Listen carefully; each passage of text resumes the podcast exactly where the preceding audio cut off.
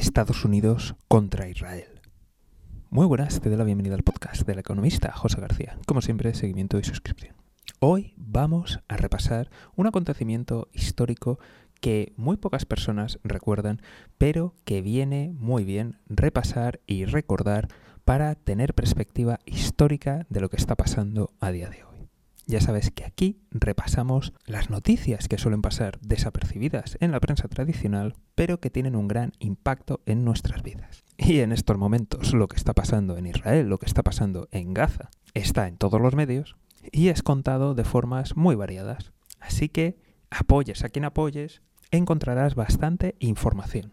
Por ello, he decidido en esta ocasión adentrarme en un acontecimiento histórico, y es la ocasión en la que Estados Unidos no solamente se enfrentó a Israel, sino que también se enfrentó a la coalición israelí, francesa y británica. Es decir, los tres mayores aliados de Estados Unidos fueron doblegados por el propio Estados Unidos. Resulta que el canal de Suez, es decir, el canal que conecta el Mediterráneo con el Mar Rojo y permite que las mercancías viajen desde las costas asiáticas a las costas europeas y viceversa sin tener que rodear el continente africano, esa vital ruta marítima fue nacionalizada por el gobierno egipcio. De tal forma que las antiguas metrópolis, Francia e Inglaterra, se unieron con Israel en un plan para apoderarse del canal. El gobierno israelí debería comenzar las hostilidades con el gobierno egipcio, intentando tomar la península del Sinai, y a mitad del conflicto, tropas anglo-francesas, en pos de la intermediación y de la estabilidad internacional, iban a hacerse con el control del canal de Suez y de los territorios aledaños. A Estados Unidos en ese momento no le interesaba para nada que unas potencias coloniales se apoderaran del canal de Suez. Y a pesar de que tanto Israel, Reino Unido y Francia son posiblemente los mayores aliados de Estados Unidos, a Estados Unidos no le tembló el pulso en doblarles el brazo a los tres a la vez. Primero de todo, mandó advertencias, que como te puedes imaginar fueron rechazadas. Lo siguiente que hizo fue iniciar una guerra económica contra los tres estados, que en el caso de Inglaterra fue dramático y arrastraron al país a una gran crisis. Cabe recordar que estamos en la posguerra de la Segunda Guerra Mundial y que una enorme cantidad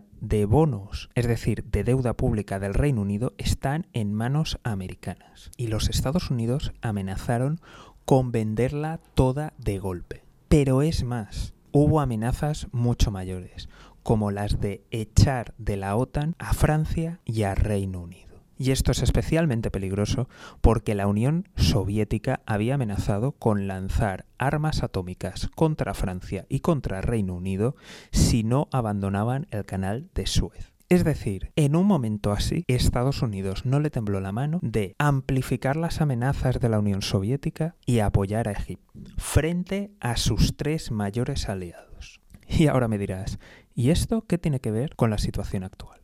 Yo sé que ahora se están viendo muchas manifestaciones por, por Gaza, por Palestina, en general en el mundo, que ha habido un, en fin, un festival del horror y de la masacre en los medios de comunicación, mostrando niños, mostrando víctimas, tanto israelíes como palestinas. Y ya sé que algunas personas, cuando ven algunos medios que apoyan abiertamente a Israel o tratan de hacerlo de manera encubierta, pero se les ve mucho el plumero, del tipo han asesinado no sé cuántos israelíes y han muerto no sé cuántos miles, es decir, a los israelíes los asesinan y a los palestinos pues se mueren y no te cuentan cómo han muerto, de qué han muerto, ni quién les ha tirado las bombas. Muchos dicen que, es un tema de, en fin, de islamofobia, que a lo mejor también hay un tema de racismo. Y no nos engañemos que estos medios muy probablemente son racistas, son islamófobos, son xenófobos, pero algo me hace sospechar que tampoco les hace mucha ilusión las personas judías. ¿Qué es sobre todo lo que, lo que trato de, explicar aquí y lo que me gustaría resaltar en, este podcast? Podemos hablar de, de racismo, de xenofobia, de discriminación religiosa. Podemos hablar de muchas cosas. pero aquí lo que hay son intereses. Y no estoy diciendo que las personas que están en los medios ahora mismo sean hermanitas de la caridad. Por supuesto que no, y casi con toda seguridad tienen esos prejuicios y muchos más. Pero aquí hay un tema de intereses. Y si no, pregúntate, ¿qué ha pasado con el Nagorno-Karabaj? Nagorno-Karabaj estaba poblado por cristianos. Azerbaiyán, musulmanes. Una expulsión en toda regla una posible limpieza étnica, ante las que los ciudadanos de la región han decidido abandonarlo. Y ojo, que no se me olvida lo que pasó antes, es decir, que en esa guerra en la que tomaron de facto el control del Nagorno-Karabaj, Armenia y las milicias separatistas, también ocuparon seis provincias de Azerbaiyán, expulsando a toda la población musulmana y expulsando a gente que era musulmana que vivía también en el Nagorno. No, ¿De acuerdo? No. Tenemos que acordarnos de todo. ¿Qué pasa con esos países que están alzando la voz por Palestina? Esos países árabes. ¿Qué ha pasado con ellos? ¿Qué hacen sus líderes?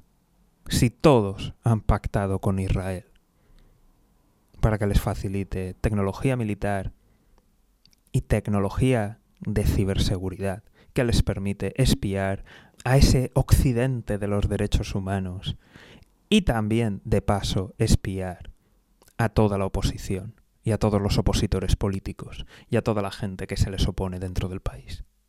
¿Acaso les habéis oído quejarse cuando Arabia Saudí y Emiratos Árabes lanzan bombas contra Yemen? ¿Veis mucha manifestación por los niños yemeníes que mueren? ¿No estamos viendo guerrillas que se enfrentan a modernos ejércitos y tiran bombas también, porque aquí no pasa nada. ¿Escucháis muchas noticias de lo que está pasando en Sudán? Así que con todo esto he querido repescar este fabuloso episodio de la historia que nos demuestra los intereses. Porque la verdad estoy ya cansado de ver la hipocresía en todos los medios. Gente que no ha dicho nada de la invasión rusa en Ucrania y que ahora con lo de Gaza se ha levantado como si esto fuera lo peor que ha pasado en el universo y como si no estuvieran pasando otras cosas en el mundo. Gente que no ha dicho nada de lo que ha pasado en el Nagorno-Karabaj y que aquí ha saltado como lo peor del mundo. Y por otro lado, personas que no paran de dar la matraca con Ucrania, Ucrania, Ucrania, y allí lo que está pasando es lo peor del mundo, callados, absolutamente callados ante lo que pasa en Gaza. Y a la gran mayoría que no hablan ni de Yemen, ni de Sudán, ni de lo que ha pasado en Etiopía, ni de tantos y tantos otros conflictos olvidados.